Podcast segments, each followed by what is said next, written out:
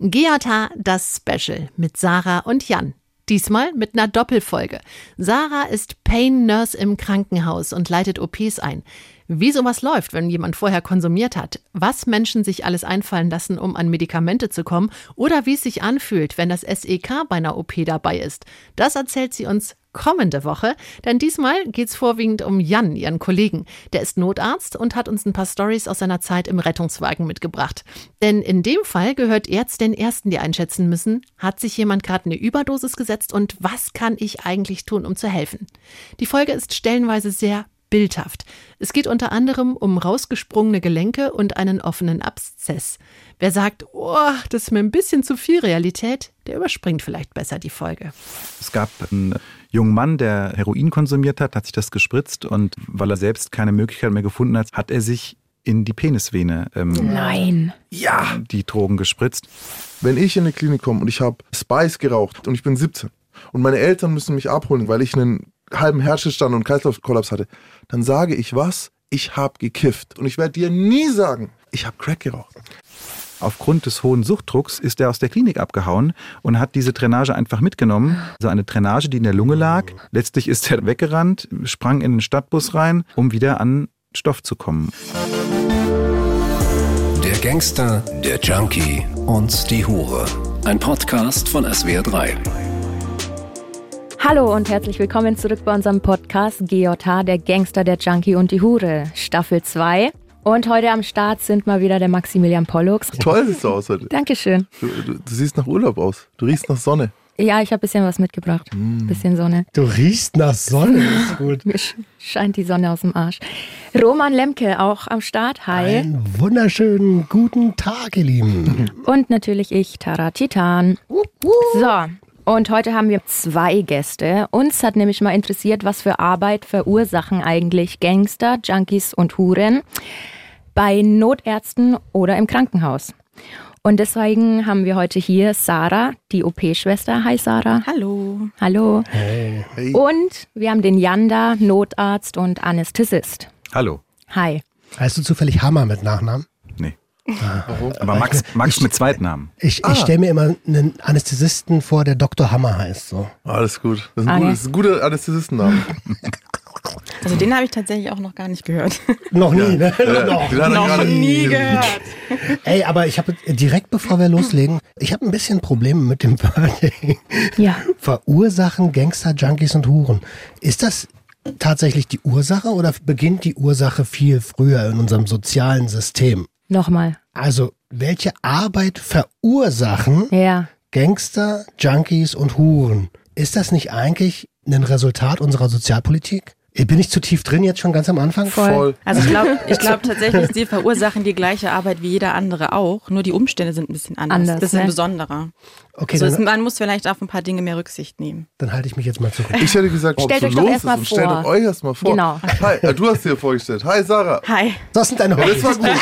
Das war geil. Lesen, stricken Stricken auch. Und Basketball. und Basketball. Okay. Und Pilze sammeln. Echt jetzt? Das war der einzige Nicht-Joke. Wenn du jetzt Sammeln nicht gesagt hättest, ne? Konsum. Ich esse sie auch. Ist gerade Pilzzeit? Ja. Total. Ja. Die roten mit den weißen.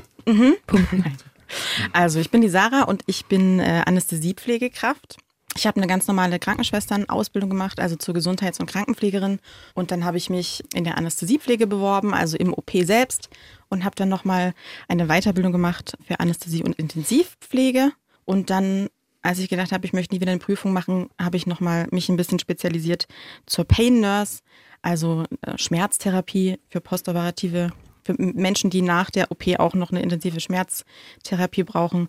Und das ist so mein täglich Brot. Ja, ich bin der Jan. Ich bin Anästhesist und arbeite auch als Notarzt, Intensivmediziner und habe vor meinem Medizinstudium sehr viele Jahre im Rettungsdienst gearbeitet, habe da auch in Brennpunkten gearbeitet, hatte viel Kontakt mit sozial schwierigen Gruppen und freue mich, dass ich heute da bin und ja, bin gespannt. Also, Anästhesist ist doch einfach nur Leute wegdrücken, ne? Naja, es ist schon noch ein bisschen mehr. Der Anästhesist ist, ist ja dafür zuständig, ähm, auch die Intensivstation zu betreuen im Krankenhaus und Die Narkose, das ist das eine Ding, was wir machen täglich, aber die Intensivstation mit den Patienten, die dort operiert sind, die schwer verletzt sind, die schwer erkrankt sind, die werden dort betreut. Und ähm, das ist etwas anstrengender, weil als Anästhesist hast du eigentlich immer nur einen Patienten, machst eine Narkose im Team zu zweit und die Intensivstation hat sechs, acht, zehn, zwölf Patienten und da geht's manchmal ab. Wie seid ihr auf uns gekommen? Also ich kenne Steffi privat und sie hat mir irgendwann mal den Podcast vorgestellt und gesagt, hey, das ist doch bestimmt was für dich. Und tatsächlich habe ich die komplette erste Staffel äh, einfach so für mich gehört und äh, war da äh, begeistert dabei. Und irgendwann bei einem Essen hat sie gemeint, äh, sag mal, wir würden gerne eine Folge aufnehmen, wo es in den medizinischen Bereich geht. Und ich weiß ja, dass du da arbeitest.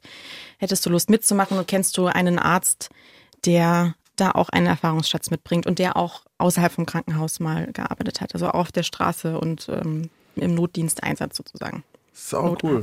Also vielen Dank, dass ihr da seid. Jetzt denken die Dankeschön. Leute wieder, ich heiße Steffi. Ich bin Ach so, die Redakteurin. Kann es sein, dass wir. Kann es sein, dass wir Ey, aber danke, dass ihr so aufmerksam Ja, zuhört, Das denn ist schon lieb. nur so können wir die Anonymität auch wahren. Das ist ganz, ganz wichtig. Also danke, dass ihr uns da die Hinweise gebt. Yes. Ich bin total gespannt. Also super interessante Berufsfelder. Mhm. Ich hab Bock. Ich hab Bock. Und schön, dass du direkt gesagt hast, Jan, dass es da um soziale Brennpunkte geht. Das ist nämlich genau der Punkt, den ich eigentlich am Anfang hatte, aber wie immer mit der Tür ins Haus gerannt bin. So, und weil wir jetzt auch heute zwei Gäste haben und das Thema doch recht groß ist, splitten wir die Folge. Also das wird jetzt die erste Folge hauptsächlich mit dem Jan, weil so das Thema haben wir jetzt erstmal vorm Krankenhaus. Und in der zweiten Folge kommt dann hauptsächlich die Sarah. Die kommt dann auch gleich im Anschluss von dieser Folge im Krankenhaus. Also was da sozusagen passiert. Partyabend und dann. Kater, Ja, genau. nächste Woche. Genau. Okay, ich hab's verstanden. ja, lass uns in die Schubladen gehen. Wir haben ja jetzt schon gehört, was ihr macht, aber wie genau sieht zum Beispiel dein Job aus? Im Prinzip morgens die Vorbereitung der Anästhesie-Einleitungen. Also die Narkose-Einleitung ist ja quasi der Moment, wenn der Patient schlafen gelegt wird und vorbereitet wird. Also Das ist diesen- das Geilste. Das habe ich schon oft gehört von vielen Patienten. Das ist der schönste Moment, kann es denn endlich losgehen, genau. Aber da gibt es eben auch Leute, die wahnsinnig angespannt sind, die Angst haben. Es ist ja auch nicht immer eine geplante OP, das sind manchmal auch die Umstände, die einfach dafür sorgen. Also im Prinzip, ich checke die Narkosegeräte, dass alles funktionsfähig ist. Ich ziehe die Medikamente auf, ich bereite den Patienten vor und ähm, lege eine Herz-Kreislauf-Überwachung an. Und dann frage ich die Patienten ganz viele Dinge zu ihrer Person, ob sie nüchtern sind, ob sie genau wissen, was operiert wird und an welcher Stelle. Und da gibt es ganz viele Sachen, die abgefragt werden. Und dann kommt irgendwann der Narkosearzt dazu, zum Beispiel Jan, wir arbeiten auch oft zusammen. Und äh, dann geht's im Prinzip los mit der Narkose. Und während der, der Operation selbst bin ich dann teilweise auch mal in einem anderen OP-Saal und der Anästhesist ist immer am Patienten. Jetzt sind wir ja, sorry, dass ich ins Wort gefallen bin. Ähm, unsere zweite Staffel ist ja das Tier in uns. So, Ja. welches Tier habt ihr uns denn? Also ich stelle mir jetzt sowas vor wie so ein Bernardiner mit so einem Rettungsfass Mit so einem um. Hals. Ja. Ja, also in Bezug auf das Thema und euren Podcast natürlich ähm, habe ich die Schlange mitgebracht. Ich habe allerdings wahnsinnig viel auch ganz Negatives über die Schlange gelesen. Das war gar nicht meine Intention. Tatsächlich habe ich äh, die Schlange immer als Symbol für Weisheit, aber auch für List, ja, und für Verführung aus der Bibel. So äh, ist mir das bekannt gewesen. Und ähm, so habe ich halt auch ähm, oftmals Patienten mit einer Substanzgebrauchsstörung äh, auch so erlebt. Ne? Also unglaublich, das sind oft sehr schlaue Leute, die sehr genau wissen, welche Trigger kann ich drücken, damit ich das bekomme, was ich will und sehr schnell einschätzen können ihr Gegenüber. Und es braucht schon ein bisschen Erfahrung, auch ein bisschen Berufserfahrung, ein bisschen Menschenkenntnis, um da schnell drauf reagieren zu können und auch gucken zu können, was braucht er denn jetzt und was braucht er nicht. Und ähm, außerdem ist mir dann noch eingefallen, dass hier auch auf jedem Apothekenschild die Escolab-Natter zu sehen ist. Was ist das für eine Natter? Die Esculap-Natter, der Asklepios, der Heilgott, der hatte einen Stab immer mit sich und da hat sich eine Esculap-Natter drumherum geschwungen. Das ist heute noch ein Teil vom Apothekensymbol zum Beispiel in der Trinkschale. Mit diesem Stock und dann ist da die, die Schlange drum. Jetzt raschel ich mal mit der Tüte, weil ich habe euch sogar noch eine Schlangenhaut von einer Natter mitgebracht, Escolab-Natter. Wieso hast du Schlangenhaut voneinander? weil mein bester Freund zwei Schlangen zu Hause hat. Und dem habe ich gestern noch eine abgelutzt, Oh. eine Ach, das ist Schlange eine. Ich Natter. Das ich hab ist eine das, Kornnatter in dem Fall. Okay. Also man sieht hier noch den Kopf und Ah, ja. das Ende. Guck mal an. Sieht Und- aus wie ein benutzter Kondom. Das stimmt. Nein, Aber es ist eine Kornnatter. Es ist eine Kornnatter. Ich habe gestern noch mal nachgefragt. Da ist ja das Gesicht. Genau. Die, die schlüpft da komplett aus ihrer Haut einmal raus. Man sieht sogar die Augen noch. Ja. also da, wo die Augen gewesen sind. richtig. Ja, krass. Also tatsächlich hat es ein bisschen was von dem äh, gebrauchten Kondom. Ich habe das. Gesicht noch nicht gesehen. Zeig mir mal Hier auch mal das vorne. Gesicht. Ich habe noch nie bei einem Kondom dein Gesicht gesehen. Jetzt sehe ich es auch. Wie süß ist das denn? Jetzt ist es süß So, plötzlich. ja, gell? Ja, okay. Ich finde es eigentlich auch ganz süß. Ja, cool, voll gut. Äh, danke fürs äh, Anschauungsmaterial Ja. mitbringen. Besser als ein gebrauchtes Kondom. Auf jeden Fall besser. Oh mein Ähm, Gott, ich ey, ich habe euch ein gebrauchtes Kondom mitgebracht. Also ohne, ohne Kontext. Ab Einfach jetzt bringt hier jeder Gast was mit. Ja, Jan, ich bin schon gespannt, was du uns dann später vorzuweisen hast. Ich bin bei der Schlange mit dabei sozusagen. Ach so, Wir Ja, ihr haben habt ja. zusammen die Schlange. Ja, mal okay. aus. das ist ja ein Thema im Prinzip. Na gut, ich hatte natürlich, als ich gehört habe, irgendwie Schlange und dann Medizin oder so, ne, was damit zu tun, dachte ich irgendwie, es geht trotzdem um dieses, dieses Giftthema, das Toxin-Thema. Wie war der Spruch so? Äh, Die Dosis macht das Gift. Die Dosis macht das. Und das wer ich gesagt? Wer hat's äh, gesagt? Irgendein Grieche. Paracelsus. Da sage ich doch. Irgendein Und- Grieche halt. Das Interessante war jetzt, als du das beschrieben hast, du so, ja, in der Früh fange ich dann an und dann, dann ziehe ich mal hier Medikamente auf und dann dachte ich mir so, okay, in der Früh, das ist da, wo ich meine Tasche im Zug liegen lasse, wo ich halt stolper, mit dem Fuß breche, erstmal verschlafen, noch keinen Kaffee habe. Da hast du ja schon mal gleich gar keine Fehler machen. Nee, das stimmt. Und ich bin eigentlich auch nicht mal unbedingt ein Morgenmensch, aber da muss man sich dann fügen. Oh, das ist Ja. halt schon krass. Genau, also und darüber bin ich auf die Schlangen, da bin ich dran gekommen. Deswegen gebe ich euch jetzt noch ein, zwei Sachen zu Schlangen, die ich gefunden habe. Und zwar ist das eines, was ich gefunden habe über Tigernattern, was ich lustig fand, ist, dass die gar nicht giftig sind.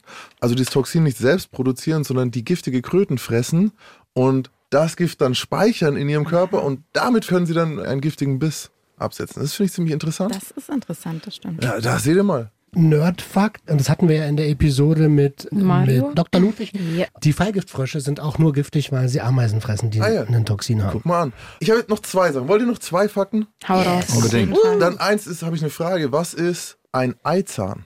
Ein Eizahn? Ja. Keine Ahnung. Bruder, das klingt wie nicht. was, was im Hotel zu lange Eizahn. am Essen gelegen hat. irgendwie. Es ist ein Zahn, der stecken bleibt beim Biss oder so. Ah, nee, Vögel haben den auch. Den Eizahn. Ist ja, das das hier ist so ein eine bisschen andere. Ja, es ist ein waagerechter, nach vorne aus der Mundspitze in dem Fall rausstehender Zahn, mit dem die Schlangen, die in Eiern geboren sind, also in Eiern, äh, Die befreien die sich. können sich damit Ah. befreien. Und der fällt danach aus. Das ist sozusagen den hier Milchzahn. Aha. Das ist dann auch schon wieder süß. Kommt bei denen auch die Snake Zahnfee? Facts. Kommt auch die Zahnfee, gibt's einen 20 in, bei reichen Familien. Und gute Wünsche bei armen Äh, Familien. bei Berliner Tauben Also, nix. Okay, einfach. das Gute ist, wenn du so wie ich bist, dann hast du immer versucht, den Zahn danach wieder zu finden. Und ich dachte, wenn ich den wieder hinlege, kriege ich wieder was. Du warst schon immer so ein Geldgeier. Ja, und vor allem ist halt, Mann, wie viele Zähne sollen mir ausfallen? So, weißt? du? So ist jetzt der 40. Max. Ey, und jetzt habe ich noch was. Und damit wollte ich nicht einsteigen, aber damit wollte ich unbedingt rausgehen.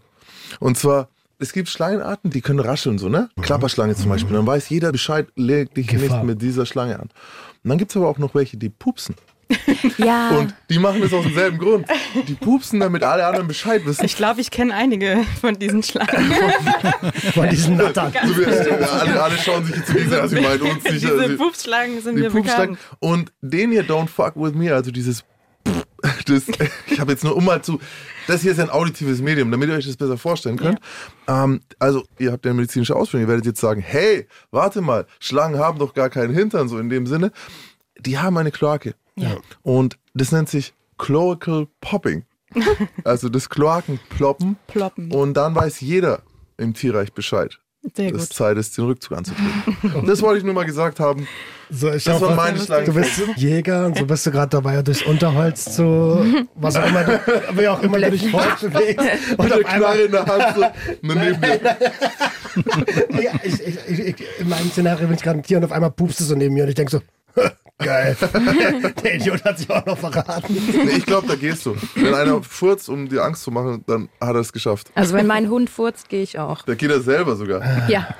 Ja. Wie kommen wir jetzt aus Gut, dieser Ja, Nummer genau. Gar nicht. Genau. Jetzt Toll, einmal dass den du die- Bogen spannen zur Pflege. Dass du die Schlange ausgewählt hast. So das Ja. majestätische Tier. Aber mir ist nochmal sehr wichtig zu betonen, weil ich habe ganz oft auch gelesen, dass die Schlange bösartig ist und ein Teufelstier. In der Mythologie wird es oft verwendet.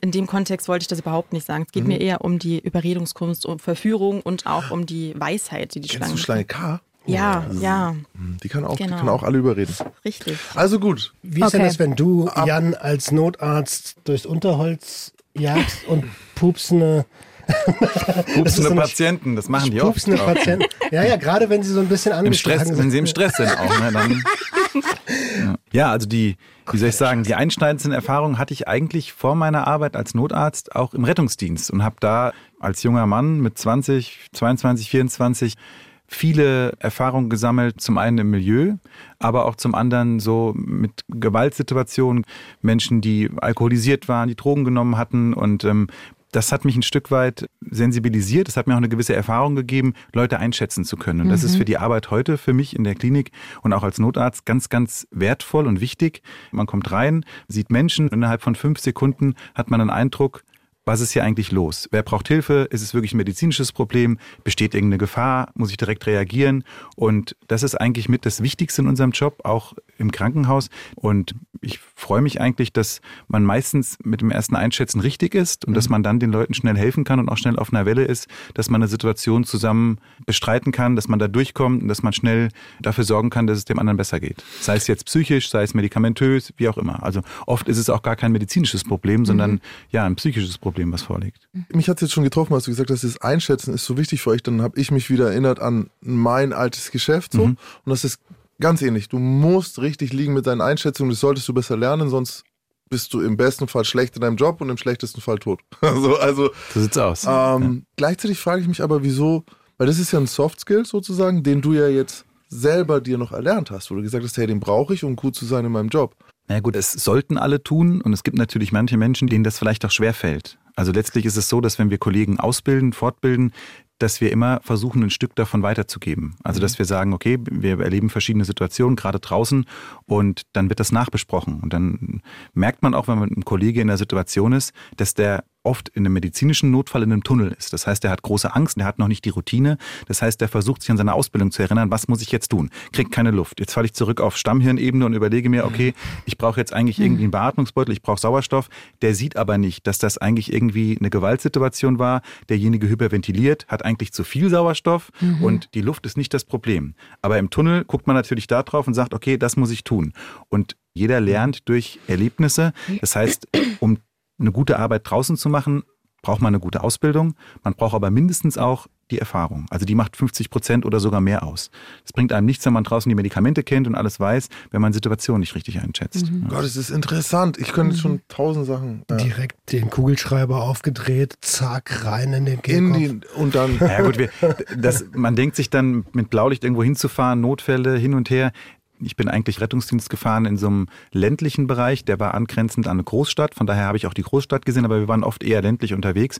80 Prozent unseres Alltagsgeschäfts sind, wie soll ich sagen, eigentlich keine wirklichen Notfalleinsätze. Oft ist es dann irgendwie Herzschmerz, Atemnot, wo einfach ältere Leute, die vorerkrankt sind, Probleme haben. Wir haben wenig Unfälle, Gewalt oder äh, Substanzabhängigkeit. Das ist natürlich vermehrt in Bereichen in der Großstadt. Aber das betrifft uns im Alltag sehr selten und deswegen muss man es eigentlich auch viele Jahre machen, um dann bestimmte Geschichten erzählen zu können. Hast du eine Geschichte aus dem Anfang deiner Zeit, die du heute anders gehandelt hättest? Oder so, wo du sagst, so, ey, oh, da war ich damals überfordert oder, oder das, wo ich, weißt du, mhm. so. Es gab ähm, dort ein Haus mit zwei Prostituierten, die dort gelebt haben und auch gearbeitet haben. Mhm und die uns relativ häufig gerufen haben. Und ich kam da als junger Mann hin, Anfang 20, hatte noch nie Berührungspunkte damit, habe mir noch nie Gedanken darüber gemacht und kam so aus meiner heilen Welt dann in diese Situation, musste das erstmal verstehen. Es gab in diesem Haus immer zwei Zimmer. Ein Zimmer, in dem gearbeitet wurde. Das war super sauber mit einem schönen Bett und alles sah da schnieke aus. Und ein Zimmer, was völlig verranzt war, unmöglich, wo auch dann das Gras rumlag, was geraucht wurde, auch andere Dinge, die konsumiert wurden. Und Dort haben wir meistens die Notfallsituation dann gehabt. Medizinisch gab es bis auf einmal eigentlich dort nie ein wirkliches Problem, aber es war oft die Hilflosigkeit. Es gab das Problem, dass es keinen Hausarzt gab. Das heißt, die Mädels riefen dann an und sagten, ich habe ein Problem, ich brauche Hilfe. Der Rettungsdienst muss dort immer hinfahren. Und dann stand man da und eigentlich ist die Aufgabe des Rettungsdienstes oder auch des Notarztes, jemand in die Klinik zu bringen mhm. und nicht vor Ort zu Hause zu behandeln. Das ist nicht die Aufgabe. Das denken immer viele. Und ja, dann haben wir die Mädels mitgenommen oder eins von den beiden meistens und haben dann versucht zu helfen. Haben einen Hausarzt gesucht, der sie vielleicht behandeln würde, auch ohne Krankenversicherung. Wir haben ein Krankenhaus gesucht, wo man ein bisschen die Geschichte erzählt hat und gesagt, hier, wir haben ein gynäkologisches Problem, wer kann mal schauen? Und das habe ich ja die ersten Male schon mit nach Hause genommen. Das hat mich einfach beschäftigt. Warum arbeitet jemand in dem Bereich? Wie kommt man dahin? Ist das eine Arbeit, die ein Mädchen oder eine Frau freiwillig tut? Und das prägt mich immer noch so, dass ich Schwierigkeiten habe, wenn mal ein Junggesellenabschied ist und man geht in irgendeine Bar, wo getanzt wird, mhm. wo Mädels sich ausziehen. Das kann ich nur ganz schwer haben, weil mich das so erwischt hat. Ich weiß nicht, wie ich es ausdrücken soll. Es hat mich einfach gefesselt und ich habe mir sehr lange Gedanken darüber gemacht und bin da immer sehr betroffen, wenn solche Situationen kommen. Von daher habe ich in der Klinik da vielleicht viel mehr oder, oder übertrieben Verständnis für solche Situationen mit Frauen. Auch gerade wenn es um Gewalt geht, Gewaltverbrechen, die sehen wir auch ab und zu. Das macht irgendwie sehr betroffen, wenn man das sieht, wie schlecht es da einer Frau geht. Ja. Same. Ich frage mich gerade, was das für. Was hatten denn die zwei Damen? Also Verletzungen im Intimbereich oder was war also das denn dann es, es immer? gab, einmal gab es wirklich eine Verletzung im Intimbereich, da sind wir dann in eine Gynäkologie gefahren und konnten dort helfen. Aber ansonsten war es auch oft Angst, es war Hilflosigkeit und manchmal wurden wir einfach nur gerufen, weil die uns kannten und gesagt haben, wir hatten eben eine furchtbare Situation und eigentlich müssen wir jetzt irgendwie geholfen kriegen. Und manchmal waren wir einfach nur da haben eine halbe Stunde gesprochen, haben gesagt, es passt alles, haben dann ja pseudomäßig einmal den Blutdruck gemessen und haben gesagt, es ist jetzt alles in Ordnung, trink viel, ruh dich ein bisschen aus und es hat einfach, ich glaube, der soziale Kontakt gefehlt zur Familie, zu Freunden und Aber seid ihr dafür da? Natürlich nicht. also wir sind eigentlich nicht dafür da, wobei man aber schon sagen muss, ich war schon als Jugendlicher im Roten Kreuz unterwegs und dort habe ich schon von den Altmeistern, von den Leuten gelernt, die das seit 40 Jahren machen, das Rote Kreuz ist auch zum Helfen da. Wir fahren Leute ins Krankenhaus, dafür gibt es dann vom Krankenhaus einen Transportschein, dass der Transport bezahlt ist. Und wenn man Obdachlosen hilft oder Bedürftigen, dann machen wir das auch mal so. Und diese Message ist eigentlich wichtig bei unserer gesamten Arbeit. Natürlich verdienen wir unser Geld damit, auch in der Klinik. Aber wir sind auch dazu da, um einfach zu helfen. Und es gibt Leute ohne Krankenversicherung, es gibt Leute, die hilflos sind. Und zum Glück deckt unser System das mit ab, sei es in der Notfallmedizin draußen, aber auch in der Klinik, dass Leute auch geholfen bekommen, die eben kein Geld haben. Und trotzdem muss man ja sagen, dass der RTW, also der Rettungswagen oder der Notarztwagen, ziemlich inflationär gerufen werden mittlerweile. Und wie du schon gesagt hast, ganz oft gibt es da eigentlich gar kein rein medizinisches Problem. Aber die Leute wissen, korrigiere mich, wenn ich falsch liege, ich habe den Eindruck, dass Leute verlernt haben oder nie gelernt haben, wie man eigentlich handelt, wenn es zur Notfallsituation kommt. Ja, aber das finde ich gar nicht so schlimm. Also wenn du Hilfe rufst und hilflos bist, weil du mit einem Schnitt im Finger nicht zurechtkommst, weil du es nie gelernt hast, dass man ein Pflaster drauf macht, oder auch wenn du in so einer Situation wie jetzt mit den beiden Mädels anrufst, weil du wirklich subjektiv in Not bist, finde ich das nicht schlimm. Schlimm finde ich es, wenn Leute kalkuliert den Rettungsdienst missbrauchen, weil sie keine Wartezeit im Krankenhaus haben wollen oder denken, es geht dann schneller, weil sie nicht zu einem ärztlichen Notdienst fahren wollen, weil ihnen das zu weit Auf ist. so eine Idee wäre ich überhaupt gar nicht Also gekommen, wir- dass es Ja. überhaupt gibt. Weißt du? Ja, also Das da, war da muss man. Das da wird auch gern mal als Taxi missbraucht. Ach Gott. also, wie und ihr müsst euch frech. überlegen, Really? ihr müsst euch überlegen, dass es viele hundert Euro kostet, mit so einem Krankenwagen in die Klinik zu fahren. Wenn ein Notarzt dabei ist, kommen nochmal ein paar hundert Euro obendrauf. Und es geht im Krankenhaus nicht schneller, wenn man mit dem Krankenwagen kommt. Das ist ein Mythos. Und mittlerweile ist es so, dass viele Kliniken vor ihren Notaufnahmen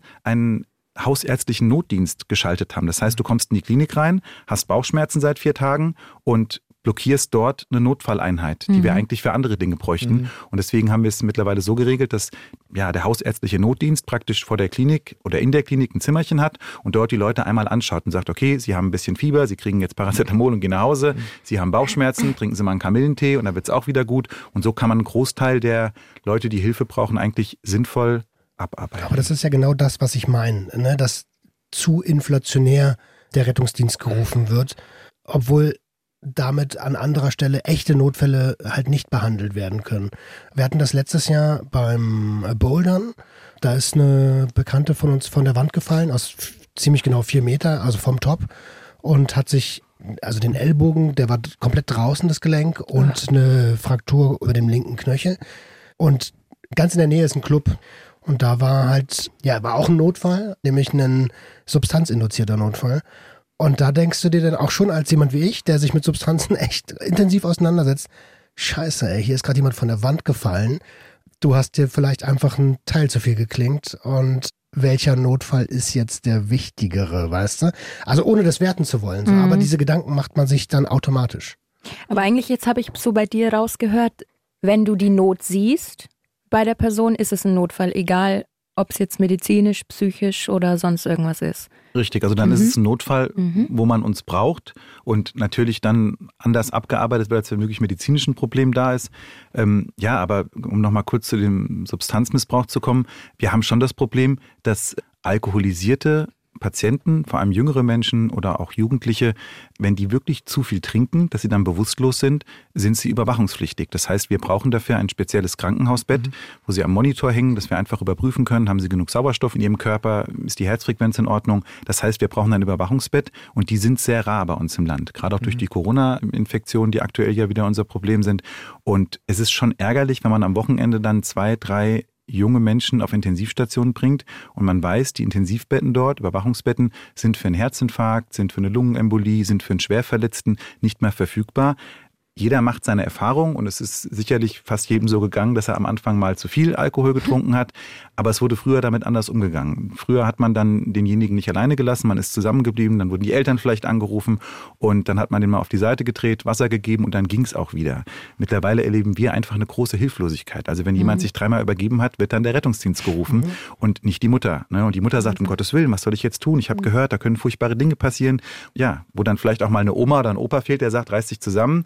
Jetzt hast du mal gebrochen, jetzt trinkst du einen Schluck Wasser mhm. und daraus hast du gelernt, das passiert dir nicht mehr. Und das äh, beschäftigt uns schon eigentlich auch auf Intensivstation jedes Wochenende. Also da fehlt auch Kompetenz in, Kompetenz, de, in auf jeden Bereich. Fall.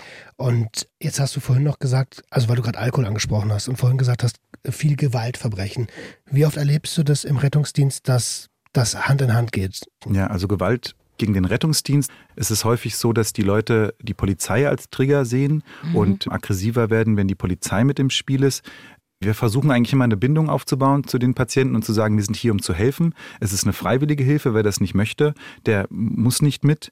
Ich gehe aber auch zurück, wenn Leute aggressiv sind und erstens steige ich gar nicht aus, wenn ich das sehe bei einer Schlägerei, wenn sich da zwei auf die Nuss hauen und wenn ich das Gefühl habe, dass eine Situation zu gefährlich ist und derjenige nicht zurechnungsfähig ist aufgrund von Substanzmissbrauch oder von Alkohol, dann ziehe ich mich da auch zurück. Wo ich mich nicht zurückziehe, ist wir hatten mal einen Mann, der praktisch Alkohol und Drogen genommen hatte und dann in der Wohnung angefangen hat zu randalieren und seine Frau und seine Tochter mhm. geschlagen hat. Und das ist ein Punkt, wie soll ich sagen, wo wir eine kurze Zündschnur haben. Ja. Okay, ich will es gar nicht äh, kleinreden, die Situation, aber Alkohol und Drogen ist das, das Gleiche. Ja, aber das ist ja, halt also die Formulierung, die immer noch verwendet wird, so und, und ist auch in jedem einzelnen Bericht, in jeder einzelnen Studie wird immer irgendwie Alkohol und Drogen so, mhm. als wäre Alkohol was anderes. Kein, keine keine Droge. Da wollen Absolut. wir natürlich jetzt auch so ein bisschen hin, dass die Frage ist so, wie oft hast du eigentlich mit Leuten zu tun, die alkoholisiert und gewalttätig sind, im Vergleich zu genau, Leuten, die einfach normal genau. sind und halt schlecht drauf? Die Zahlen sprechen eine klare Sprache. So mhm. Alkohol macht die Menschen gefährlicher. Gerade wenn sie in Notsituationen sind, sind die schwerer zu handeln, wenn sie alkoholisiert sind. Also frustriert dich das auch manchmal oder vielleicht auch an euch beide? Ihr seht ja ständig, was Alkohol macht. So, und dann gehst du aber in den mhm. Supermarkt und äh, neben den Nudeln steht genau das, mit dem sich der jetzt so hergerichtet hat, den ihr jetzt aufsammeln müsst und mit dem ihr jetzt umgehen müsst irgendwie. Also ich habe sehr viel mit alkoholisierten Menschen zu tun. Zum einen auf der Intensivstation, weil die über viele Jahre Alkoholiker sind und dort mhm. einfach ja gesundheitlich sehr angeschlagen sind und die Organsysteme nicht mehr richtig funktionieren. Draußen ist es eigentlich so, dass ich selten alkoholisierte Menschen habe, die aggressiv sind. Mhm. Die meisten sind hilflos. Wenn jemand Alkoholiker ist und das über viele Jahre macht, dann ist es oft so, dass die einen sehr hohen Pegel haben, sehr verlangsamt sind. Also dass man jemanden mit drei, vier Promille zu Hause antrifft, der einfach ganz verlangsamt die Tür öffnet und eher so das Verwahrloste mhm. und das nicht mehr überhaupt am Alltag teilnehmen, dass das Problem ist. Mhm. Und ähm, ansonsten, wenn das so ein Samstagnachteinsatz ist, irgendwo von der Diskothek, dann besinnen sich die Leute eigentlich, wenn man sagt, hier, du hast dich verletzt, jetzt schau mal her, wir müssen dir helfen. Und dann kriegst du die meisten auch, die dann sagen, ja, okay, dann mache ich mit. Es gibt gewisse Spielregeln bei uns und dann muss man auch so ein bisschen ausprobieren. Es gibt Leute, die brauchen eher so das Verständnisvolle gegenüber und es gibt welche, die brauchen eine klare Ansage. Manchmal spielen wir auch Good Guy, Bad Guy. Das ist auf der Arbeit nie verkehrt, auch in der mhm, Klinik, wo mhm. man sagt, okay, einer ist eher der Liebe, einer macht eher mal eine Ansage. Ich bin dann eher meistens der Liebe, oder? So, ja, es? schon. Ja. ich mache gerne mal eine Ansage. Und äh, so muss man einfach gucken. Man muss in so einer Situation verschiedene Sachen abspielen. Aber glücklicherweise habe ich persönlich für die vielen Jahre, die ich das mache, noch nicht so oft Gewalt erfahren. Jetzt sind wir so ein bisschen um den heißen Brei rumgelaufen. Mhm. Als ich dich fragte, wie geht das Hand in Hand? Und da bist du so ein bisschen, wie reagierst du in so einer Situation mhm. drauf eingegangen. Aber wie oft von allen Gewalttaten, die du als Rettungssanitäter oder als Notarzt erlebt hast, mhm. wie oft prozentual gesehen, subjektiv natürlich, spielen psychoaktive Substanzen inklusive Alkohol da eine Rolle? Also ich würde sagen, ein Drittel bis die Hälfte, wenn du alle Gewalttaten zusammennimmst. Das ist sehr viel. Ja. ja. Ich habe auch noch mal eine Frage, weil du vorhin meintest mit, die Hilfe ist freiwillig. Wie ist das denn, also wenn jemand richtig krass verletzt ist und die ärztliche Behandlung äh, verweigert? Ja, das ist ein ganz schwieriges Feld. Also letztlich ist es so, in Deutschland ist die Hürde, um jemanden eine Entscheidung abzunehmen für sich selbst sehr hoch. Und das ist auch gut so. Da gibt es immer zwei Worte. Es gibt einmal die Fremdgefährdung und die Eigengefährdung. Und es ist einfach schwierig, das einzuschätzen und das richtig zu beurteilen. Der Rettungsdienst kann einen Patienten, der verletzt ist, nicht allein zu Hause lassen. Es ist eine rein ärztliche Entscheidung, ob jemand gegen ärztlichen Rat zu Hause bleibt, sich keiner Behandlung unterzieht. Und deswegen ist es auch oft so, dass der Rettungsdienst dann den Notarzt rufen muss, weil jemand nicht mitfahren möchte und weil er keinem Arzt vorgestellt werden möchte. Es gibt ein neues Ausbildungskonzept. Mittlerweile heißen die examinierten Kollegen im Rettungsdienst Notfallsanitäter. Die haben eine höhere Kompetenz als noch der Rettungsassistent, den es früher gab. Und ähm, es ist möglich, bestimmte Medikamente zu geben. Das muss ich kurz vorweg erzählen, dass man ein bisschen einen Bezug dazu hat.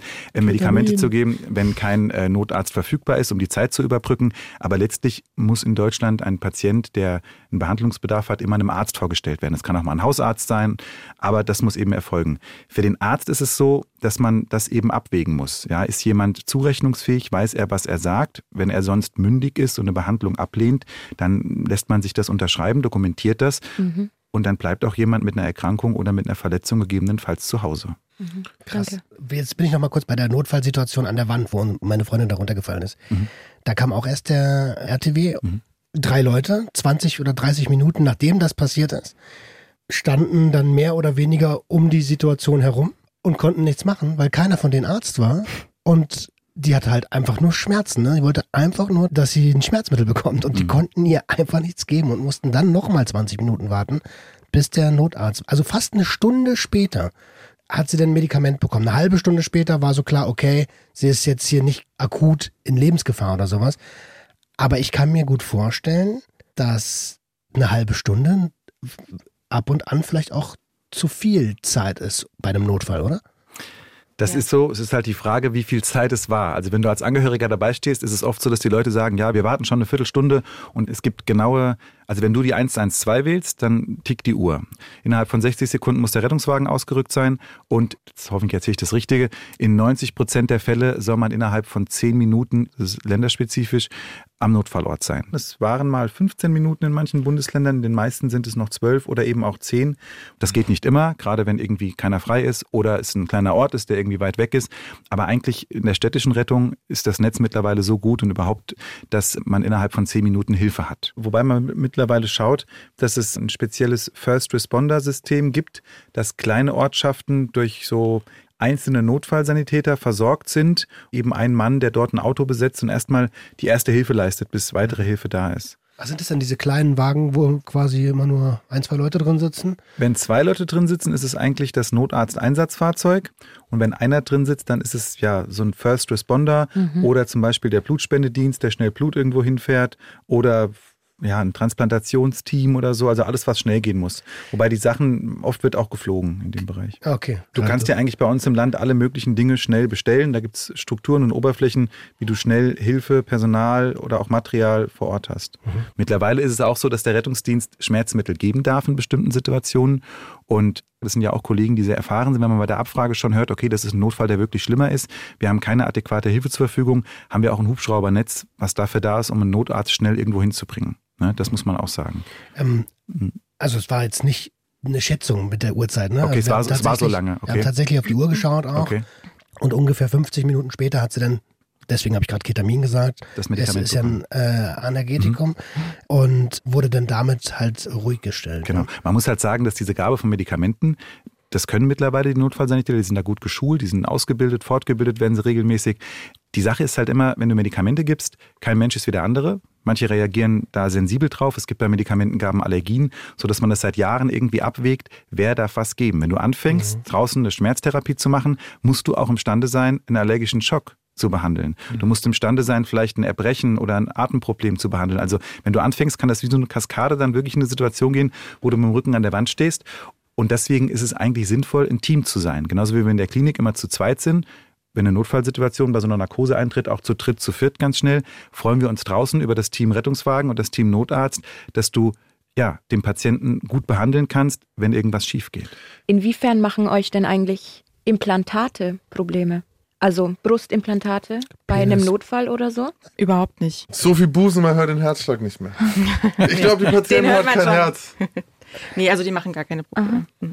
Piercings manchmal, ne? Dass Das man die stimmt. ausmachen muss. Das ist also super ätzend. einfach, weil wenn, wenn mit Strom gearbeitet Genau. wird, können an der Stelle Verbrennungen entstehen. Das gibt auch Piercings, da sagen die Leute, "Mm, wir kriegen sie nicht raus. Dann muss man die halt darüber aufklären, dass es sein kann, egal wo dieses Piercing ist. Möglicherweise, ja genau. Gibt's- Da hatte ich immer Angst, dass Kann man... das zu Verbrennungen kommen. Den Strom, den musst du vielleicht noch erklären. Wenn Ach so, es ja, zu es Strom wird, also, kommt. genau. genau. Im OP werden Blutungen und Wunden mit Strom quasi Ah, verödet. verödet, wenn man Mhm. so möchte, damit es an dieser Stelle aufhört zu bluten oder dass die Sicht besser ist und dass es da einfach nicht blutet und zu Blutungen kommt und da wird Strom für verwendet. Und das kann manchmal an Piercings zu Verbrennungen führen. Wo gehobelt wird, fallen das Späne. so ne? ist es. genau das. Also ich meine, sorry, aber es gibt ja Situationen, also wenn zum Beispiel wenn Defi genutzt werden muss, dann ist es scheißegal, ob das Piercing verbrennt, Ja. weil Hauptsache du lebst. ja. Das ist aber auch nur ein kurzer Stromstoß, das ist nicht relevant. Okay. Wenn du diesen, mal salopp gesagt, diesen Lötkolben brauchst, um eben die kleine Blutung zu stillen, dann macht der Operateur das ja über eine halbe Stunde, Stunde immer so, wieder. Alter. Und, ja, und wenn du halt nur einmal einen Manchmal auch Elektroschock brauchst fürs Herz, dann ist das eine kurze, Stellen. Ja gut, eine halbe Stunde äh, das Herz mit Strom. dann ist es auch gar. Jetzt gibt's ja Leute, die sich selbst zu Experten gemacht haben. Also man sollte eigentlich wissen, was man tut, wenn man sich äh, Injektionen verpasst, aber ich kenne eine Menge Leute, die haben keine klassische Ausbildung, aber die finden Frankfurt Bahnhof. die Venen, du. Wie sieht's denn aus? Hast du da mal Geschichten gehabt, wo du dir denkst so, okay, wow. Also generell ist es eine Trainingssache. Das heißt, wenn, wenn ich, wenn ich, das sind Leute, die trainiert sind. Wenn, ja, wenn ich in meinen vielen Jahren es nicht hinbekomme, irgendwo eine Infusionsnadel zu legen, dann äh, hole ich meine Kollegin von der Pflege oder auch eine Oberschwester, die das seit 30 Jahren macht.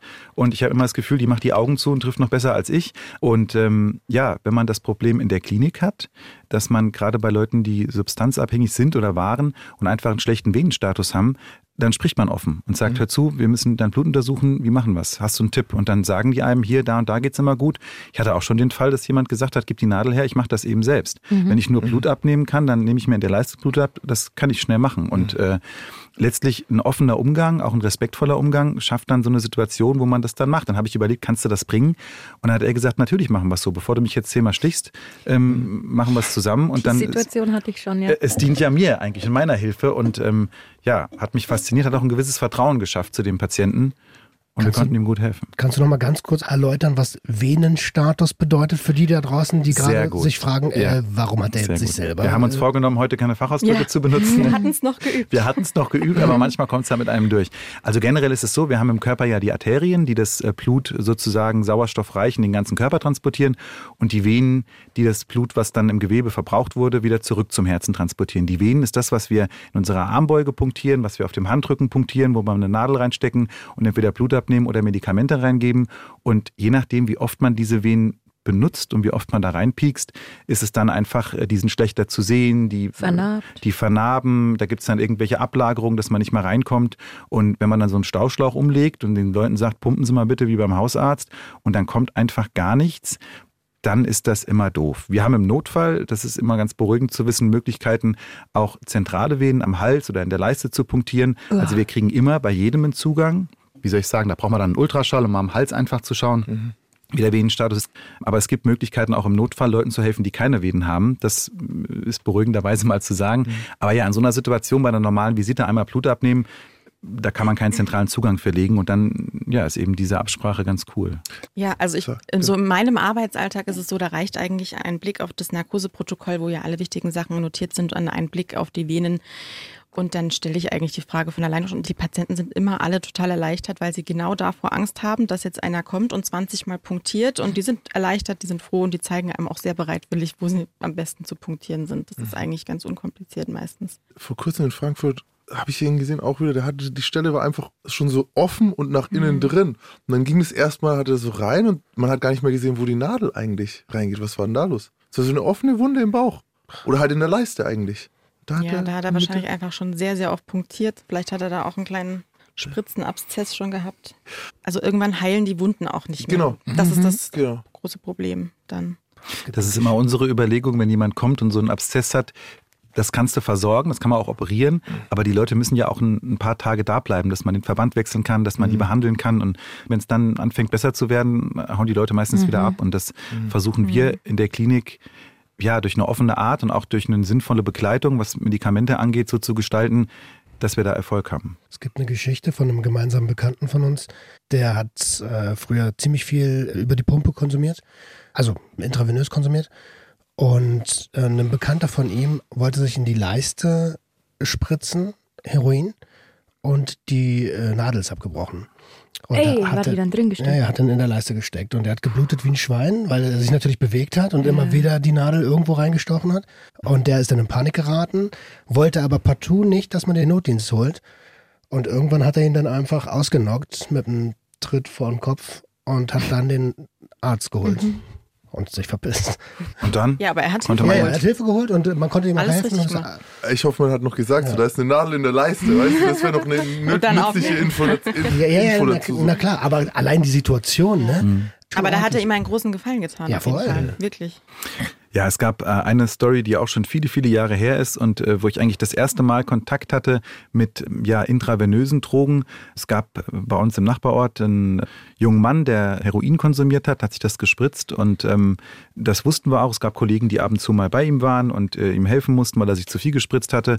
Und irgendwann hat es mich auch erwischt und ja, weil er leider nicht mehr so einen guten Gefäßstatus hatte, also weil die Venen, die wir vorhin besprochen hatten, ähm, einfach schon äh, ja, vernarbt waren und er selbst keine Möglichkeit mehr gefunden hat, sich etwas zu spritzen, hat er sich in die Penisvene ähm, Nein. ja, die Drogen gespritzt. Und das war für mich eine Situation, wo ich reinkam. Es war jemand, der sich eine Überdosis gegeben hatte. Verdammt. Der war bedroht und man sah, wo er das hingespritzt hatte und er war bewusstlos. Die Nadel steckt. Die Nadel steckte noch. Beziehungs- ja, und dann war ich mit der Situation, ich habe ein paar Sekunden gebraucht, um mich zu sammeln und zu sagen, Ja. okay, was ist hier passiert? Was musst du jetzt tun? Und äh, ja, dann er kam, so einen Ball im Mund. dann kam der Notarzt noch dazu. Damals war ich noch im Rettungsdienst tätig und ähm, es ist uns letztlich auch nicht gelungen, einen Zugang dann zu bekommen. Und man kann das Gegenmittel für ein Opiat kann man eben auch in den Muskel spritzen. Das Naloxon wahrscheinlich. Genau, Naloxon. Ich wollte keine Fachbegriffe benutzen. Doch, die Genau. Naloxon sollten alle haben in dem Kreis der. Yes. Äh, Ja. so, es gibt jetzt mit einem Mundspray sogar, Naloxon, ne? Grundversorgung, Genau. absolutes Muss. Okay, also das ist auf jeden Fall das Medikament, was uns oft hilft.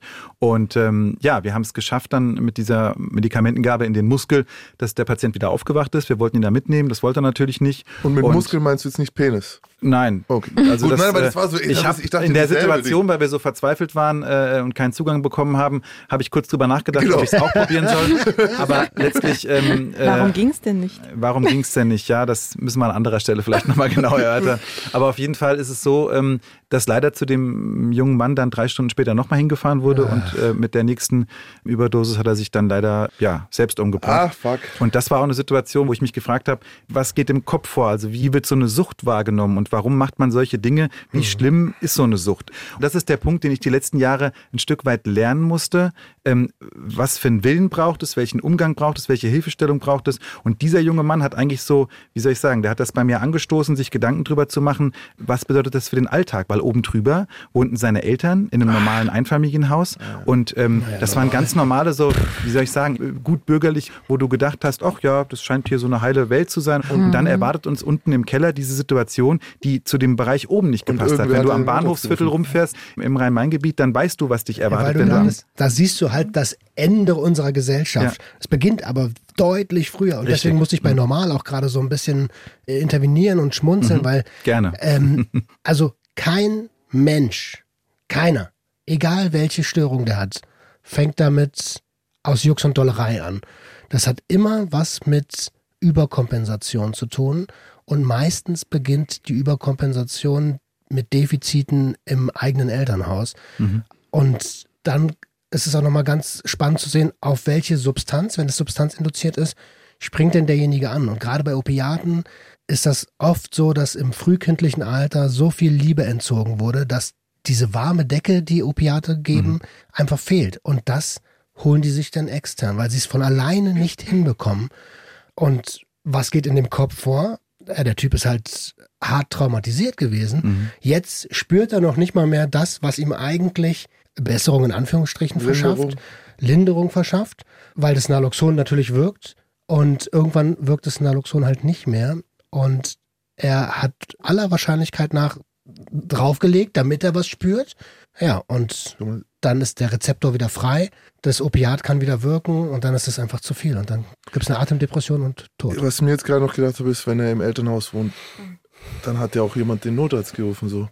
Und er selber war es nicht. Also, oh, das ist halt noch, das stell dir mal vor, dann findet deine Mom dich noch mit dem Sowas, sowas bringt dich Situation. einfach zum Nachdenken und das holt dich aus deinem Alltag, wo sowas kein Thema ist. Ja. Du wirst gezwungen, dich damit zu beschäftigen. Und das ist ein Punkt, der hört nicht auf, wenn du nach Hause gehst, sondern du denkst dann, okay, gibt's das auch bei dir im Bekanntenkreis? Kennst du vielleicht Leute, die das tun und du weißt es gar Weil- nicht? Und äh, das ist einfach eine schwierige Frage. Und äh, was das Thema Suchtdruck angeht, gibt's auch noch eine Geschichte, ähm, die ist einige Jahre später passiert, wo ich einfach zu einem Kreislaufkollaps gerufen wurde an einer Bushaltestelle und da saß ein, ein Mann, ja, vielleicht Mitte 30, der eine Plastiktüte hatte und war mit seinem Kopf auf dem Tisch kollabiert und ähm, man rief uns, weil der nicht mehr aufwacht. Und dann haben wir den ein bisschen geschüttelt und dann nimmt er den Kopf hoch. Man sieht eigentlich in seinem Gesicht, dass er sich einige Tage nicht gewaschen hat und dass er von der Straße kam und ähm, ja, dann guckt er mich an, sagt, keine Hilfe, auf keinen Fall. Und dann habe was ist denn passiert? Und ich war die ganze Zeit von der Plastiktüte irritiert und guckte und, und sah, dass da ein Schlauch runterging und dachte noch irgendwie an einen Urinkatheter, ähm, äh, den er äh, vielleicht dabei hatte. Und letztlich war es aber eine Thoraxdrainage, also eine Drainage, die in der Lunge lag. Und ähm, aufgrund des hohen Suchtdrucks ist er aus der Klinik abgehauen und hat diese Drainage einfach mitgenommen, um wieder an Stoff zu kommen. Und äh, letztlich ist er dann aufgestanden, weggerannt, äh, sprang in den Stadtbus rein, die Türen verschlossen sich und er zeigte mir nur einen Finger. Und das war auch so eine Situation, die ich mein ganzes Leben nicht vergessen werde. Die mich Sehr aber, dankbar. die mich aber auch Aber dann, auch die mich auch fasziniert hat im negativen Sinne. Ähm, ja, was jemand tut. Ich meine, er hat diesen Schlauch in der Lunge, das hat man ihm erklärt und keine Ahnung, wie er den rauskriegt, ob man den einfach rausmachen kann. Das kann er ja alles nicht wissen. Und völlig unabhängig von Folgen nimmt er diese Tüte, geht los und schafft es auch körperlich nicht, weil er einfach auch sehr krank war.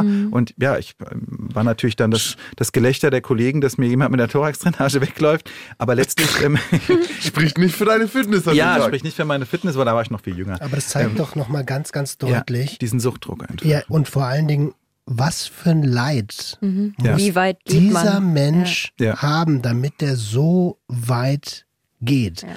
Was für Leid müssen diese Menschen haben, die, wir nehmen mal das Frankfurter Bahnhofviertel, dass die sich darauf einlassen, auf diese Situation, dort auf der Straße zu leben.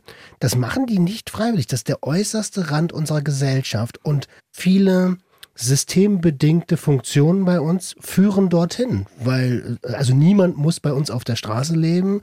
Das äh, sagt sich ganz leicht so, aber die Realität sieht ab und zu sehr, sehr anders aus. Zwei Tage später im Pfandleihhaus siehst du einen Typen, der versucht, eine Thorax-Drainage zu verkaufen. und er so, die ist so gut wie neu, die könnt ihr direkt Nagelneu. wieder einsetzen. Und äh, wir haben ja schon gelernt, im Frankfurter Bahnhofsviertel kostet alles ein 20. Also kriegt er da sein 20. Nee, was mir noch eingefallen ist, dieses mit den, wer im Bekanntenkreis. Weil eins kann ich dir sagen, die Eltern dieses Jungen werden niemals, niemals keiner Freundin, keiner Schwester, keinem in ihrem Umfeld jemals erzählen, dass sie ihren Sohn mit einer Überdosis, mit einer Spritze im Schwanz im Keller gefunden haben. Das heißt, wenn es hochkommt, werden sie irgendwann einen Therapeuten haben, dem sie das erzählen können. Aber sonst wird das ein Geheimnis bleiben, mit dem die alleine leben müssen. Und das ist eine krasse Nummer. Irgendwann heißt, der Sohn ist gestorben, dann irgendwer wird dann wissen, ja, der war ja ein Junkie, der ist an einer Überdosis gestorben. Aber alles andere, das begräbst du in dir. Damit ist ja eigentlich auch der Grundstein gelegt für die nächste Substanz. So, So ist so es. sieht's aus. Wenn sie sie nicht sogar schon haben. Und du hast vorhin gesagt, im eigenen Umfeld. Ich kenne niemanden, niemanden, der nicht mindestens eine Person kennt, die eine Substanzgebrauchsstörung oder eine psychische Störung hat. Daran sieht man, wo wir gesellschaftlich stehen. Oder beides oder eins als Konsequenz aus dem Okay, anderen. perfekt, danke, Also gerade, danke, super Ergänzung. Gerade das Thema ähm, Marihuana und das Rauchen wurde mir so in meinen Schulzeiten wird immer gesagt, das kann ich abhängig machen, das ist kein Problem. Und ähm, ich habe jetzt noch zwei Bekannte aus der Mhm. Schulzeit, die das seit der Schulzeit, die ist auch schon 20 Jahre her, immer noch tun und die meines Erachtens davon sehr substanzabhängig sind. Ah, und jetzt hast du meinen Alles. Spaß aufgemacht. Warte, warte, warte. Alles kann abhängig machen. So, jetzt bitte. Ich vermute fast, dass die angefangen haben, äh, Joints zu rauchen.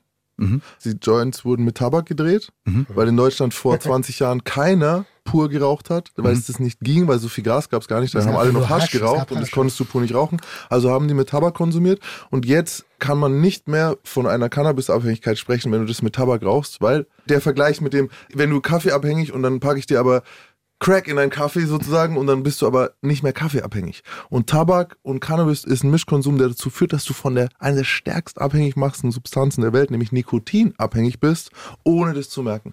Und du verbindest es mit der Abhängigkeit nach Cannabis. Aber Wenn die, wenn die Ich noch was gelernt. Tabak und Cannabis toll. mischen, dann. Ich kann das als Beweis, hier ist Versuchsobjekt A, habe mein Leben lang gekifft, also seit ich 13 bin, habe irgendwann aufgehört, Tabak zu rauchen und plötzlich habe ich aufgehört, in der Früh Joints zu rauchen.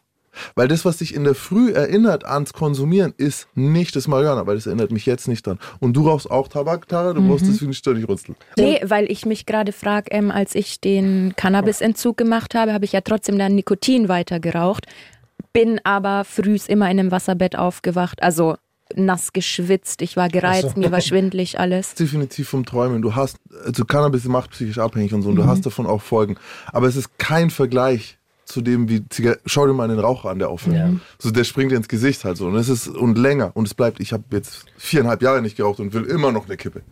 So, weißt du, das ist, ich will immer noch eine Kippe. Ja. Und ich kiffe jeden Tag. So, also das Tabak ist schon Ja, noch mal okay, eine aber man kann trotzdem nicht sagen, dass von Cannabis keinen Entzug. Natürlich gibt es einen Entzug. Alles kann süchtig macht. Alles kann eine Störung verursachen. Natürlich auch Cannabis. Und das ist, äh, Jan, was du gesagt hast, natürlich total richtig. Wenn die früh angefangen haben, jetzt ist die Frage, hm, was haben die denn damals kompensiert mit dem Cannabiskonsum? Das wäre jetzt spannend zu erfragen. So, ach krass, ey, der eine hat doch immer Stress gekriegt, wenn er mit schlechten Noten kam zu Hause. Der Vater war nie da.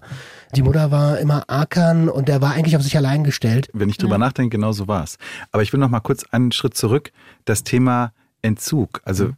wie ist das bei Cannabis? Ich habe es zwei, dreimal versucht. Das hat mich nicht weitergebracht. Vielleicht habe ich es? Nee, nein, aber was mich interessiert ist, ähm, was merkt man, wenn man es dann nicht nimmt? Also ist es einfach mental nein. wichtig oder beschreib mal. Das Problem Also- bei Cannabis ist, es gibt keine einheitliche Linie, weil es kein Cannabis in Deutschland gibt. So, Weil's wir immer wissen was nicht, anderes Genau, drinnen du ist, weißt ja. ja. gar nicht, was du Ja. konsumiert hast. Ein illegaler Konsument, der von Dealern kauft auf der Straße, so, der hat einmal ein Weed mit einem hohen THC-Anteil und Mhm. einem niedrigen CBD-Anteil. Jetzt hört er auf, das zu rauchen. Was fehlt ihm denn? Was weiß ich denn? Ich weiß ja gar nicht, was ich Ja. konsumiert habe. Also kann ich auch nicht sagen, ich habe darauf Entzugserscheinungen gehabt. Und wenn du jetzt zum Beispiel eins mit einem super hohen THC und Mhm. keinem CBD, dann fehlt dir ja was ganz anderes, als wenn du eins mit einem ausgewogenen. Es kann du bist sogar schon mega deep Ja. drin, ne? Ja, aber Dazu kann ich aber ja. Auch sagen, ich habe zwei Entzüge gemacht ähm, und der erste, der war tausendmal so schlimm als der zweite. Der zweite war gar nicht schlimm. Vielleicht hatte ich da auch besseres Zeug, anderes, Anderes Zeug, was weiß ich. Beim ersten Mal kann ich beschreiben, also wie gesagt, das Schwitzen, ich war sehr gereizt, ähm, habe auch mit Alkohol kompensiert, also eines mit dem anderen ausgetauscht. Auch nicht gut. Und mir war sehr schwindlig, also ich hatte immer das Gefühl, dass mir der Boden dass er runterfällt, also dass ich irgendwo runterfall. Beim zweiten Mal, ja, die erste Nacht sehr schlecht geschlafen und das war's. So. Und auch die Frage des Mischkonsums. Mhm. Ne, wenn du zu der Zeit nämlich auch noch Pepsis und Alkohol trinkst und Kippen rauchst und dann aber sagst, ja, okay, ich habe mit dem Cannabis aufgehört, deswegen habe ich jetzt diese Entzugserscheinung. Mhm. Das ist halt, das kann ich so nicht gelten lassen.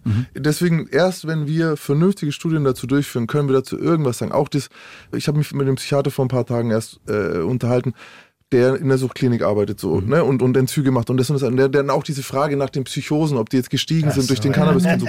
Wir haben kein Cannabis in Deutschland. Das ist nicht Cannabis. Wir wissen nicht, was das ist. Tue ich mich aber auch ein bisschen schwer mit. Es gibt ja genügend illegale Plantagen von Hobbygrowern, die dann verkauft haben, schon lange. Da weißt du schon, dass das Cannabis ist. Ich gebe Ja, aber dir woher recht. weißt du, dass der Konsument das hatte? Naja, das kannst du nur von denen wissen, die es dann halt verkauft haben. Ich weiß, was du meinst. Es gibt schon Cannabis, aber es gibt vor allen Dingen kein einheitliches Bild von der Substanz. Genau, Und so das ist, ist es, das so ich. Und kein Konsument kannst du sagen. Und die, die ganzen Zahlen oder diese Infos, die wir haben, die jetzt in den Kliniken ankommen. Und weil die Zahl, die ich gelesen hatte, war, jeder Dritte, der mit einer Psychose kommt, hat sozusagen jeden Tag Cannabis konsumiert und deswegen sind es Drogen indizierte Psychosen. Das ist eine komplett verfälschte Statistik, das meine ich so. Wir wissen nicht, ob die überhaupt jeden Tag Cannabis konsumiert Ja. haben oder andere Substanzen. Ich habe so, das ne? allererste Mal bei euch im Podcast was von synthetischen Cannabinoiden gehört. Das habe So, ich schon im und- ganzen Leben noch und nicht. das ist es nämlich. ich habe gedacht, wenn jemand sagt, ich rauche Gras, dann raucht er Gras und da ist nichts anderes drin Genau, außer Gras. genau. Es gibt mittlerweile Super spannend. 20.000 Substanzen, die die auf dem Zeug gefunden haben. Wahnsinn. So, die irgendwo in einem Labor in China hergestellt werden. und dann hat dann jeder so sein und eigenes halt- Hausrezept. Es ist immer das, was noch nicht verboten ist. Und eine Sache vielleicht noch, die für euch noch interessant ist oder für alle, die damit zu tun haben. Wenn ich in eine Klinik komme und ich habe äh, Spice geraucht oder irgendeine Kräutermischung, die irgendeine Substanz ist, die die Leute nicht kennen und ich bin 17 und meine Eltern müssen mich abholen in der Klinik, weil ich einen halben Herzstillstand und Kreislaufkollaps hatte, dann sage ich was? Ich habe gekifft. Ja. Ich habe einen Joint geraucht. Und ich werde dir nie sagen, weil alle Crack kennen, ich habe Crack geraucht. Ich habe einen Joint mit Crack geraucht. Das wird keiner sagen. Und am Ende weißt du auch nicht, was ist in diesem Spice drin. Früher war das oft Salvia divinorum. Das ist eins der stärksten Psychedelika, die wir haben. Wenn du das rauchst, bist du 15 Minuten lang im Universum unterwegs. Kannst, wenn du darauf nicht vorbereitet bist, natürlich eine Psychose davon tragen. Und was erzähle ich dann meinen Eltern? Sage ich, ey, ich habe mir irgendwas im Internet bestellt, von dem ich nicht weiß, was es ist? Oder sage ich dann so, naja, ich habe mal gekifft. Ja, und deswegen sind diese Zahlen extrem verfälscht. Das, das sage ich sowohl den Eltern als auch allen, die mit diesen Leuten arbeiten. Und das ist die direkte Konsequenz der Illegalität. Weil die Leute sagen natürlich, okay, das ist illegal, ich gebe also ein bisschen was zu. Das geht übrigens weiter bis in die Strafverfolgung rein, weil was sage ich denn vor Gericht? Ja, ich habe einen Joint geraucht, mich hat's halt voll. Wisst ihr, was ich gesagt habe bei der Verhandlung, ob es darum geht, wie ich bewertet werde vor Gericht? Ich habe gesagt, ich habe jeden Tag sieben Gramm Marihuana geraucht. Weil ich muss ja irgendwie erklären, wie ich in eine Beschaffungskriminalität noch reinrutsche, so mit 16, 17. Ja, ich brauche jeden Tag 200 Euro für Weed, so, weißt du. Das muss ich erstmal erklären. Und dann hast du einen Staatsanwalt und einen Richter, der natürlich ein komplett falsches Bild von Cannabis bekommt. Wir werden, die Legalisierung wird kommen und dann werden wir mal sehen, wie groß das Problem dann noch ist. Dann werden wir mal Dann sehen. werden wir mal Dann sehen. werden wir mal ich, sehen. Das ist mein Thema. So, jetzt. Also meine Frage war Entzugssymptome. Wie nehmt ihr es wahr? Das war jetzt sehr schön Ja. beschrieben, dass man einfach genau weiß. Also, ja, ich habe bisher mit keinem sprechen können, weil die Leute, die das viel konsumieren, die haben nicht aufgehört bisher und äh, ansonsten hatte ich bisher noch nie die Chance Als- zu fragen. Das ist ein Psycheentzug. Cannabis macht ja nicht körperlich abhängig. Ich bin jetzt im vierten Jahr, glaube ich, mit dem Rezept. Heißt, Mhm. ich habe seit vier Jahren hervorragendes Cannabis mit einer Qualität, das ich auswählen kann. Also wirklich, ich musste ein bisschen rausfinden, ich musste rumprobieren, welches für eine PTBS am besten wirkt. Ich habe gemerkt, manche der Sorten machen mir Panikattacken, was sehr interessant ist für das, dass ich davor 20 Jahre illegal konsumiert habe und damit dann einfach so um, umgehen musste, ja, und wenig CBD. Ähm, also ich brauche einen ausgewogenen Strain, das heißt eine Sorte. Es gibt hunderte von Sorten. Und man, wir wissen noch immer nicht, was genau was macht. Mittlerweile sind wir weg von Sativa und Indica und hin, sind hin zu Terpenen. Also wir finden immer mehr darüber raus jetzt. Ich kann dir sagen, bei mir, der sehr gut eingestellt ist, ungefähr ab 20 Stunden kein Konsum, wird es so, dass ich mich selber daran erinnere. Dann wird so, weil dann kommt bei mir noch das ADHS oder so, die Hyperaktivität. Ich so, oh, ich bin ja gar nicht müde und es ist äh, 12 Uhr abends. So. Und Jetzt könnte ich aber noch gerne mal hier um den Block joggen und so. Und dann merke ich, ich fühle mich unangebracht für die Tageszeit.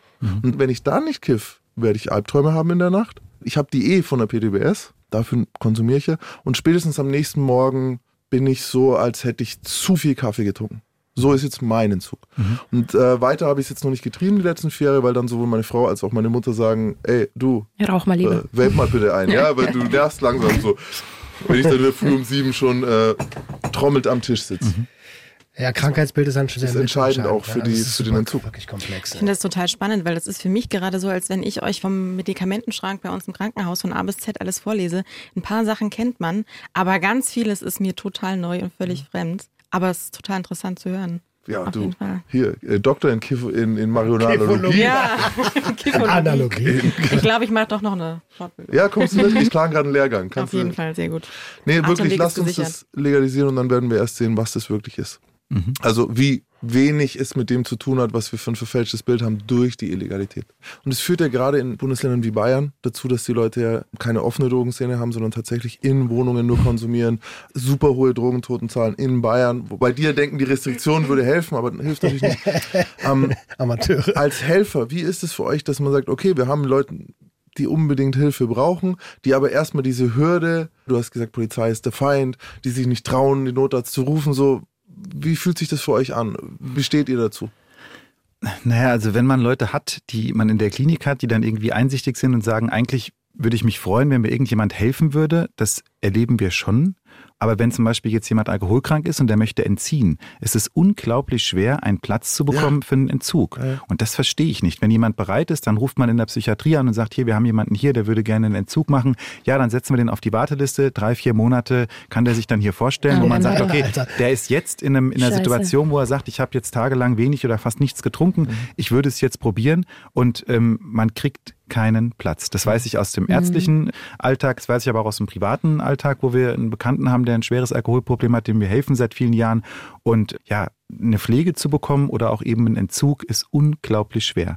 Und das ist letztlich, ja, glaube ich, ein Problem bei uns. Na, wahrscheinlich wisst ihr da mehr drüber als ich, aber das ist mein subjektives Gefühl so im Alltag und da müssen wir auf jeden Fall eine Schippe drauflegen. Bei Drogen haben wir ja noch das Problem, dass die Leute hier wie sagt man, du musst nüchtern kommen. Also du sollst nicht ja. noch drauf sein, wenn du an der Therapiestelle In ankommst. Zügig sollst du was, was so ein Problem ist. Also ja. du musst es erst alleine schaffen und dann darfst du die Therapie beginnen. So. Also das ist ja eine riesengroße Angst. Also das erleben ja, wir immer wieder, wenn wir Leute bei uns haben, die dann sagen, ich lasse mich nicht operieren, weil dann komme ich in Entzug. Mhm. Und wo man dann sagt, okay, was ist dein Problem? Und dann haben wir zum Beispiel einen Patienten, der hat ein Alkoholproblem gehabt und wenn der zwei Tage bei uns ist oder drei und der mhm. möchte keinen Entzug, dann müssen wir ihn medizinisch versorgen. Wir müssen die OP leisten. Es gibt Möglichkeiten, medikamentösen Entzug zu reduzieren, ne, über Tabletten oder über, über was, was man spritzt. Es gibt aber auch die Möglichkeit, einfach Alkohol zu trinken. Und mhm. das ist eben auch ein Punkt, wo man sagt, man muss das gemeinsam definieren mit dem Patienten. Was ist jetzt hier dein Ding? Und unter strengen Vorkehrungen gibt es im Krankenhaus auch die Möglichkeit zu sagen, dann trinkt er eben seine ein, zwei Bier am Tag, dass er nicht in den Entzug kommt. Mhm. Und dann lässt sich jemand auch die nötige Behandlung das finde ich machen. super, super spannend, weil das ja zeigt, dass der Patient immer noch ein eigenständig denkendes Individuum ist und mhm. auch bis zu einem gewissen Grad eigenverantwortungsvoll handeln kann. Und oft sogar besser denken und handeln kann, wenn er nicht gerade entzügig ist. Mhm. Ja. Ja, genau. Und ja. mitarbeiten kann. Ja, genau. mitarbeiten kann. Sonst kommt er halt genau in diese Stresssituation, wo er oder wo er oder sie eigentlich nur noch denkt, ey, ich müsste jetzt aber irgendwie mal meine Symptome lindern. Mhm. Und ich bin total bei Max, dass das extrem kontraproduktiv ist. Wenn ja, ich genau. dann nochmal vier bis sechs Monate warten muss auf einen Therapieplatz, äh, bis dahin bin ich vielleicht tot. Ja. Ähm, ich bin noch ein bisschen an der Geschichte hängen geblieben mit den zwei Prostituierten. Weil da ist ja was dabei, dass man ja im sozialen Bereich spricht man immer so ein bisschen davon von professioneller Distanz. Die wurde eingebaut bei vielen Sozialpädagogen und auch in der Ausbildung und im Studium, um die Leute eben zu schützen vor dem, mit was sie sich täglich konfrontieren müssen. Im besonderen Bereich Streetworker oder Familienhelfer. Wenn du das einfach siehst und viele Leute, wenn es zu sehr an sich ranlassen, gehen die selber mhm. kaputt. Wie ist es denn für dich? Du siehst ja dann doch sehr viel Leid. Du siehst super viel, super schwierige Situationen. Mhm. Und wie fühlt sich sowas an, wo du siehst, das ist eine wiederkehrende Situation, die sich nicht ändert und du schon zum zehnten Mal hingerufen wurdest? Wir haben zu den beiden Prostituierten einen Sozialarbeiter geschickt irgendwann, der einfach da war. Das scheint auch gut gewesen zu sein. Es hat sich dann reduziert mit den Anrufen und ähm, ich glaube, dass das eine Mädel dann zurück zu ihrer Familie gefunden hat und ausgestiegen ist. Und was dann geworden ist, irgendwann war das Haus nicht mehr bewohnt und es gibt einen Sozialdienst, es gibt von städtischer Seite Hilfseinrichtungen, die das machen können. Mich hat das in besonderer Weise so bewegt, weil ich auch jung war und weil ich mhm. diese professionelle Distanz, das bringt ein Stück weit die Erfahrung mit sich, mhm. dass man mit Sachen umgehen kann. Auf einer Intensivstation sterben fast jeden Tag Leute. Das ist so. Die sind meistens alt, die sind 80, 90, sind schwer vorerkrankt. Wenn das jemand war, mit dem man auch interagiert hat sehr viel, dann tut einem das leid.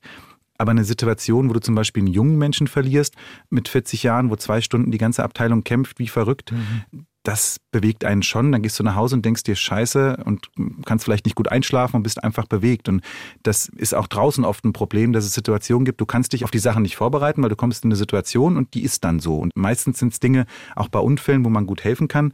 Autos sind so sicher geworden, dass die Leute entweder leicht verletzt sind oder tot. Ja, dann versucht man damit auch sein Ding zu machen. Das gehört dazu, das passt.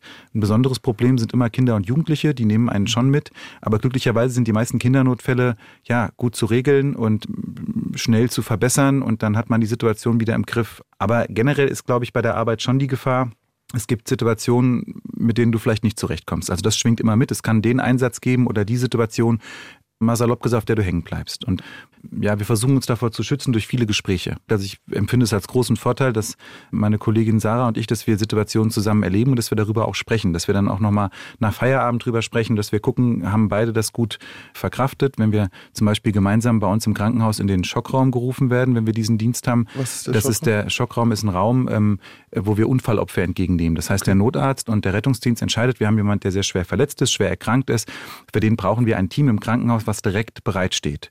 Und ähm, dann kommt der Wagen von draußen mit dem Verletzten und wir stehen dort mit einem Chirurg, der sich die Verletzungen anguckt, mit einem Anästhesist, der guckt, ob Kreislauf und Atmung in Ordnung sind. Was wisst ihr da schon, wenn die kommen? Wir Also, wissen, naja, es ist ein Schockraumpatient, der vital bedroht ist. Der hat Okay. zum Beispiel jetzt eine schwere Bauchverletzung oder der ist schon beatmet in Narkose oder noch nicht. Mhm. Und dann stehen wir eben in diesem Raum, so wie man es aus dem Fernsehen kennt. Sarah und ich stehen oben am Kopf, der Chirurg steht eher am Bauch. Dann gibt es noch zwei Krankenschwestern aus der Notaufnahme, die bereit sind, alle anderen Arbeiten zu tun.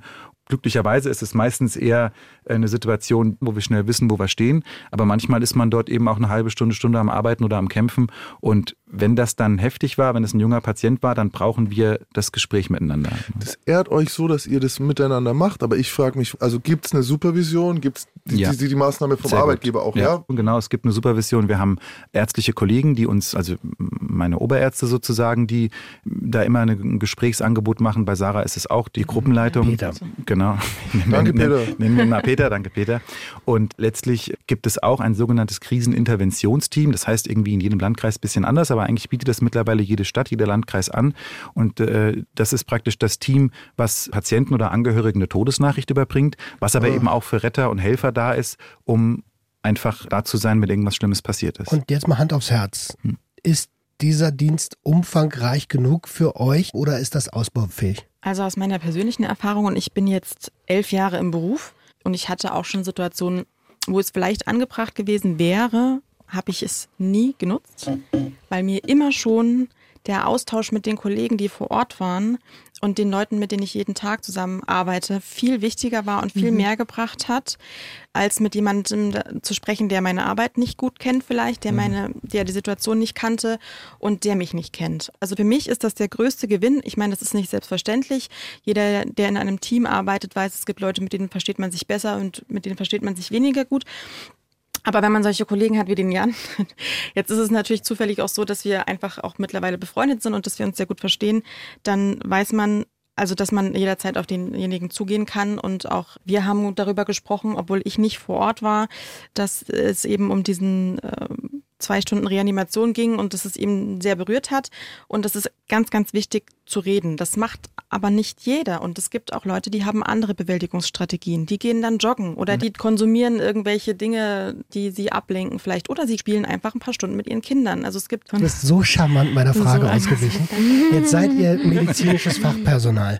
Ihr habt vielleicht noch ein kleines bisschen mehr Kompetenzen als zum Beispiel Menschen im Polizeidienst. Ich wollte es gerade sagen. Da frage ich mich regelmäßig, werden die ausreichend psychologisch betreut für die Arbeit, die sie da tun? Und allem- trauen die sich dieses Das ist- Hilfeangebot Vor allem, wie anzunehmen? ist der Korpsgeist? Wie ist es bei Genau. euch? Das hätte mich jetzt auch noch interessiert, weil bei der Polizei weiß ich, es ändert sich gerade, aber vor zum Beispiel 30 Jahren hättest du nicht sagen können, oh, der Einsatz war zu viel für mich. Oder das war was, was ich jetzt nicht verkauft habe. Und wir sind ja jetzt im Bereich, sprechen wir es aus, wir sind im Bereich der Traumatisierung. So, Warum also hätte man halt- das nicht sagen können? Weil die anderen dann gesagt haben, komm Junge, stell Mhm. dich nicht an, du hättest einen, den Ruf bekommen, zu weich zu sein. Dann kommt es ja auch noch auf die Situation an, wenn du jetzt sagst, ein Kollege ist erschossen worden, dann hätten alle Mhm. zusammen auf der Beerdigung geweint. Hättest du aber gesagt, da ist jemand gestorben und wir waren vielleicht ein bisschen zu grob oder wir haben Fehler gemacht oder so, da darfst du Mhm. nicht trauern, weißt du? Also ich habe gestern noch mit einer Kollegin gesprochen, weil mich das einfach sehr interessiert hat, die auch hauptsächlich in der Notaufnahme tätig ist, wo ja auch wahnsinnig viel passiert und wo man viel sieht. Und in ihrem Haus ist es zum Beispiel so, dass es die Möglichkeit gibt, einen Notfallseelsorger zu kontaktieren und das auch ähm, sogar begehlich aufnehmen zu lassen. Das heißt, es wird von der Berufsgenossenschaft äh, festgehalten, dass es diesen Einsatz gab und dass das eine große Belastung war. Im Falle einer posttraumatischen Belastungsstörung könnte man das sogar entsprechend mit äh, einbringen. Das ist eine gute Entwicklung. Aber es hat sich geändert die letzten Jahre, Ja. wie du auch eben beschrieben hast, Max. Ähm, es ist schon so, dass man da sehr sensibel geworden ist und mir ist kein Fall bekannt, wo es so ein Kriseninterventionsteam gebraucht hätte und das nicht gekommen ist. Ja. Also wenn ich das bisher draußen gebraucht habe, waren die Kollegen immer schnell da und haben umfassende Hilfe geleistet.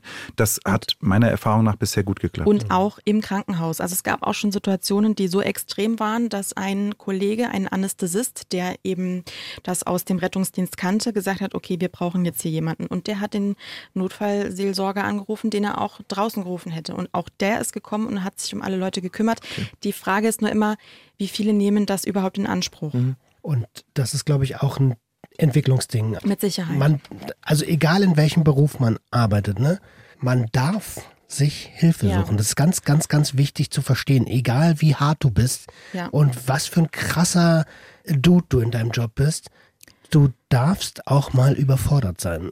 Ich glaube, es ist auch eine Generationenfrage. Ich glaube, es gibt Definitiv. viele, ich sag mal so salopp, Krankenschwestern vom alten Schlag, die würden wahrscheinlich dir einen Vogel zeigen, wenn du sagst, ich hole mir jetzt hier einen Notfallseelsorger, weil ich vielleicht hier an meine Grenze gekommen bin gerade.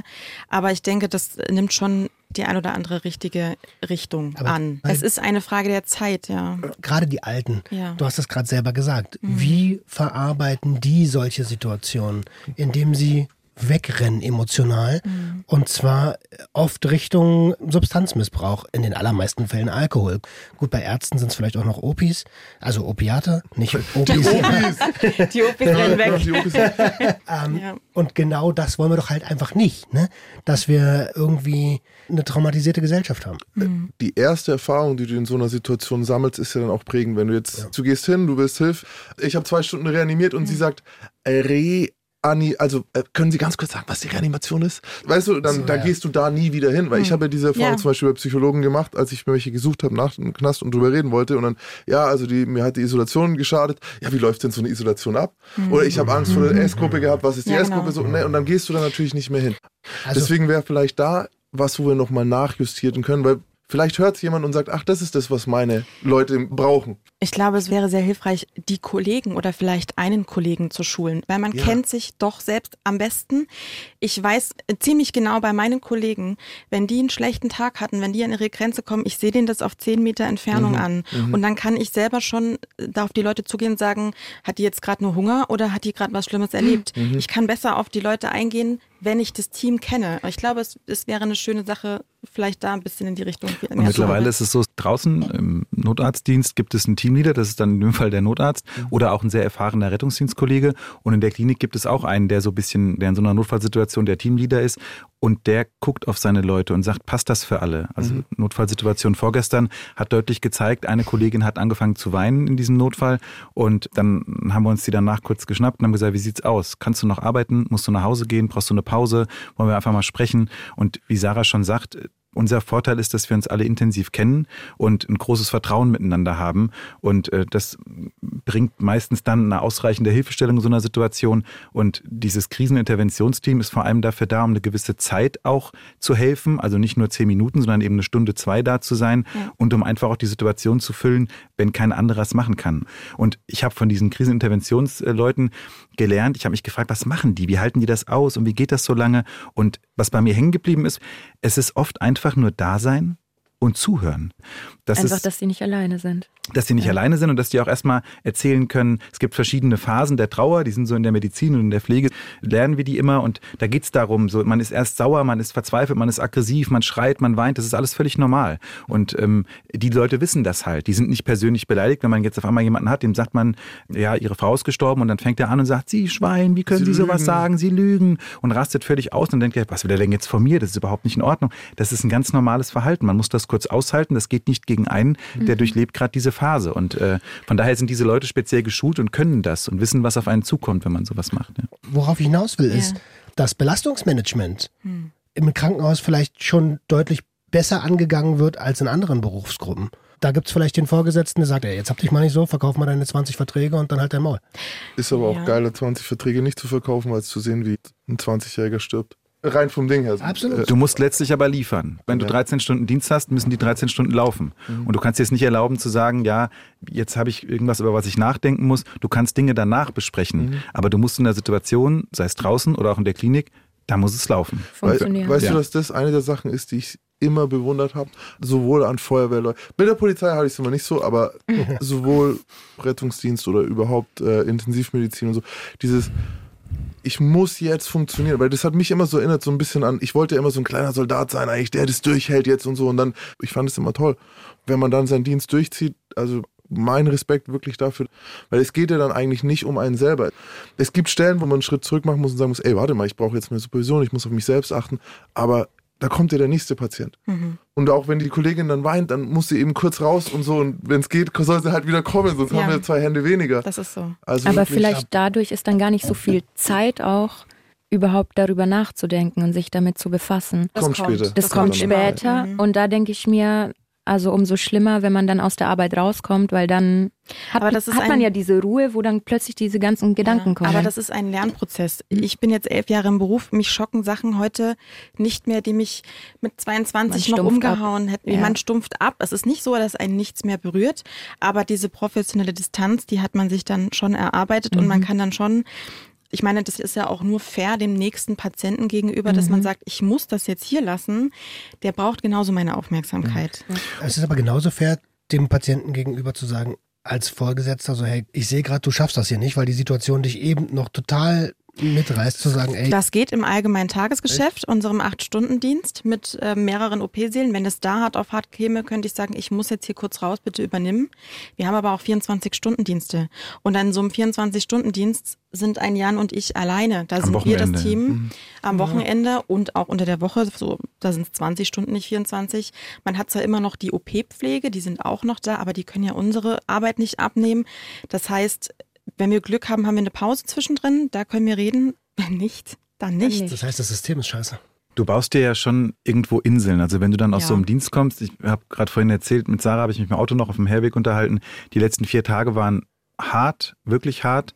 Und dann genieße ich sehr, dass ich nach Hause komme, dass ich weiß, da sind meine zwei Kinder, da ist meine großartige Frau, die mir immer den Rücken frei hält. Und das versuchst du dann zu sehen, wenn du in so einem Flug bist, in so einem Tiefflug irgendwie. Und äh, gestern bin ich wirklich nach Hause gefahren, so war es schon lange nicht mehr und war einfach fertig. Ja, Mhm. und dann weißt du, du kommst nach Hause in diese heile Welt und du kannst dann da deine Kraft ziehen.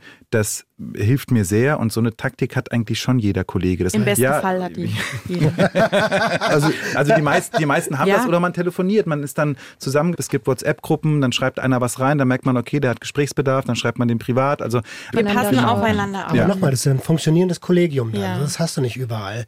Ich will die Situation auch gar nicht totreiten, ne? aber genau an der Stelle beginnt Mhm. es mit Ausweichmechanismen Ja. so, und Störungsentwicklung. Absolut. Trotzdem, ich bin hin und her gerissen, weil auf der einen Seite würde ich mir wünschen, dass das, was Roman gesagt hat, möglich ist, dass man sozusagen gleich steht jemand da bereit, der schon wieder frisch ist und der sieht so. Aber auf der anderen Seite bin ich auch dankbar, dass es äh, Kämpfer wie euch gibt dann, die sagen, ey, okay, dann ist es halt jetzt, dann muss ich es jetzt durchziehen und Ja. dann muss ich später einen Weg finden, damit umzugehen, weil sonst würden eben die Patienten leiden.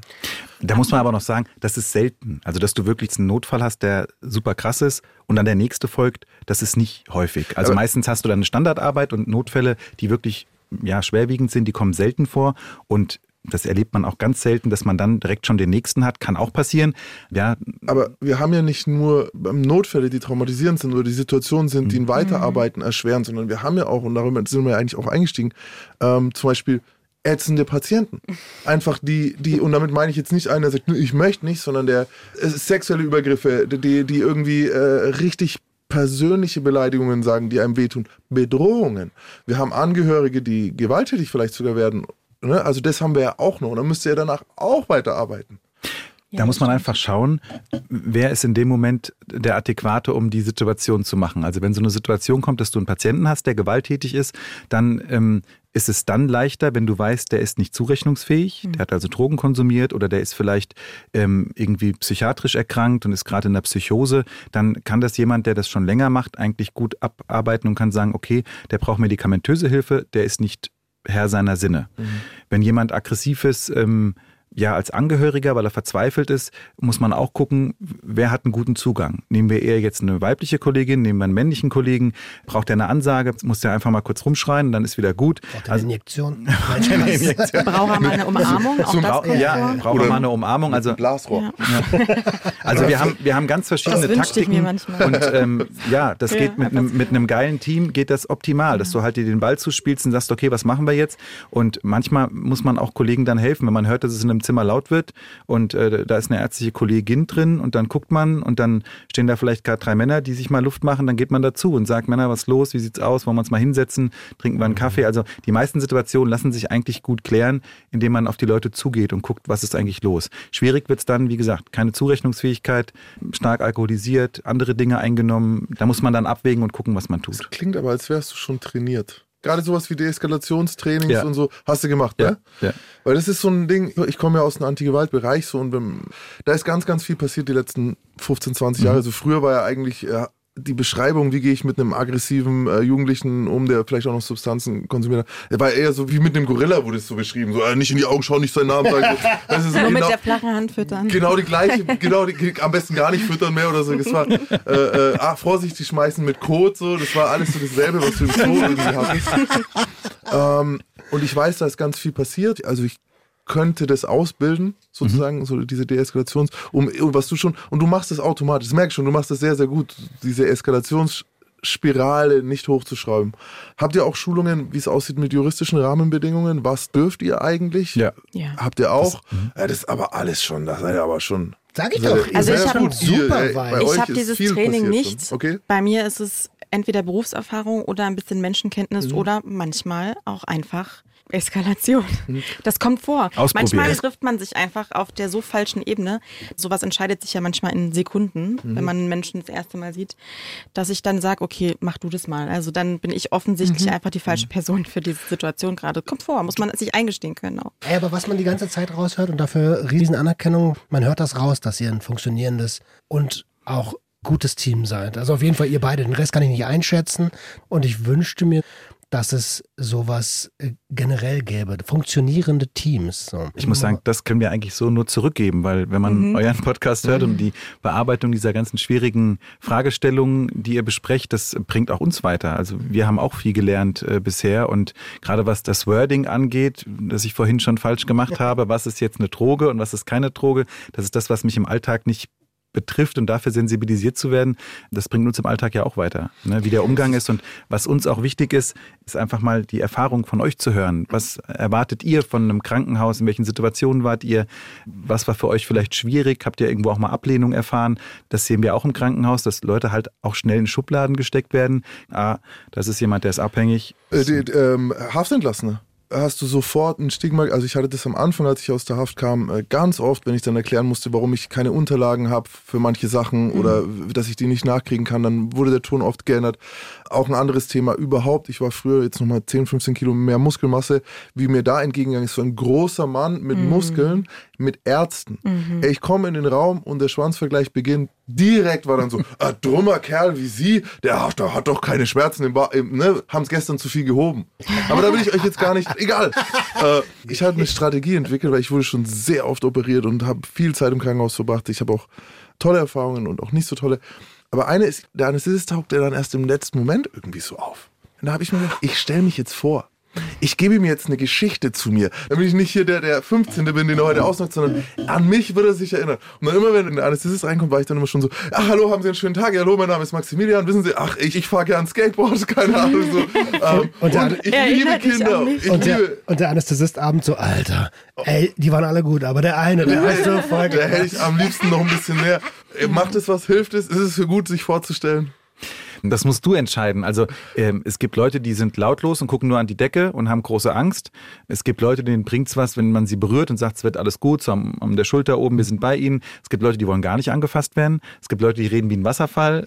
Ich finde, es ist alles erlaubt, weil es ja schon eine Situation ist, wo du eigentlich kurz vor dem kompletten Kontrollverlust bist. Das Ja. heißt, du gibst alles Absolut, auf. ja. Ja. Ähm, Ja. Es ist lebensgefährlich. Bei einer Narkose schalten wir in der Regel dein Bewusstsein komplett aus, wir schalten den Muskeltonus aus, du hörst auf zu atmen, wir übernehmen alles für dich. Und wenn wir das nicht tun, sieht's schlecht aus. Das heißt, du gibst dich in die Hände. Und von daher finde ich eigentlich, es lässt dich alles erlaubt. Und die Leute müssen auch ein gutes Gefühl haben. Das ist manchmal richtig Stand-up-Comedy, weil die wichtigste Stellschraube ist ganz oft Humor. Sowohl beim Bewältigen von schwierigen Situationen, als auch wenn die Patienten Angst haben und angespannt sind und wir kommen dann rein und spielen Didel dein, Didel dumm, dann ist das oft schon so, wo die Leute lockerer werden und auch wir einen Zugang zu ihnen haben. Es gibt aber natürlich immer Leute, die sagen, ich bin jetzt so im Fokus, ich möchte jetzt überhaupt nicht reden. Das gibt's auch. Aber man stellt sich schon kurz vor. Und ich habe ja ein paar Minuten länger auch mit dem Patienten als der Anästhesist, also zumindest im Bewusst bei, bei Bewusstsein. Und ähm, dann ist es meistens schon so, gibt es ganz oft, dass wir dann zusammen lachen in der Einleitung und dann kommt der Anästhesist rein und sagt, was gibt's denn hier eigentlich zu lachen? Und dann quatscht man nochmal zu dritt. Und Letzte Frage an der Stelle von mir. Weil bei mir ist es so, wenn ich aufwache, also am schlimmsten ist es bei Propofol, da werde ich extrem flirty. da wärst du nicht der Einzige. Ist es häufig das Ja. Problem? Ja. Hä, wieso? Ich weiß es nicht, ich werde Das darf der Anästhesist mal erklären. Ja, das, Ja, das ist ja letztlich bei einer Narkose äh, werden so viele Rezeptoren im Gehirn angesprochen, dass das bei Patienten auch verschieden wirkt. Man weiß, dass Propofol zum Beispiel auch stimulierend wirkt, auch sexuell stimulierend, dass das emotional einfach einen guten Schlaf macht. Viele Leute haben gute Träume. Von daher ist das eigentlich so, das benutzen wir fast immer äh, als Narkosemedikament und die Leute schlafen gut ein und wachen eigentlich auch gut auf. Also das ist einfach eine runde Sache. Und dann ist jeder Mensch anders. Manche wachen auf und sind flirty, manche wachen auf und äh, haben große Angst und das Lustige finde ich immer bei diesem ganzen Aufwachen ist, dass die Leute halt langsam aufwachen Hm. und oft mehrfach aufwachen. Das heißt, es ist so immer der Running Gag, dass du lustige Leute im Aufwachraum hast, die dann so fünfmal fragen, äh, wo bin ich eigentlich hier? Ja, sie sind im Aufwachraum, sie wurden gerade am Knie operiert und lief alles gut? Ja, es lief alles gut. Ach, ein Glück, ich bin so erleichtert. und bin drei Minuten später, wo bin ich eigentlich hier? Also es ist wie so, und täglich grüßt das Murmeltier und äh, manchmal ist es halt so lustig, dass du auch einfach lachen musst. Wobei du im Ja. Aufwachraum hat Sarah nicht immer viel zu lachen, weil einfach Doch, da auch eine hohe, auch. eine Also- hohe Belastung ist. Aber ähm, ja, Zu den Flirty-Patienten sage ich dann meistens, es ist, ist alles gut. Wir reden in einer halben Stunde nochmal, wenn du richtig wach bist. Und ist das nicht das Medikament, mit dem Michael Jackson schlafen gelegt Ja. wurde, jede Nacht? Ja, das stimmt. Ja. Das ist ein- Schlafen gelegt. Schlafen gelegt. Das ist ein ganz tolles Medikament und es ist wirklich großartig von der Wirkung her, hat sehr wenig Nebenwirkungen. Aber es ist ein Medikament, mit dem wir Narkosen machen.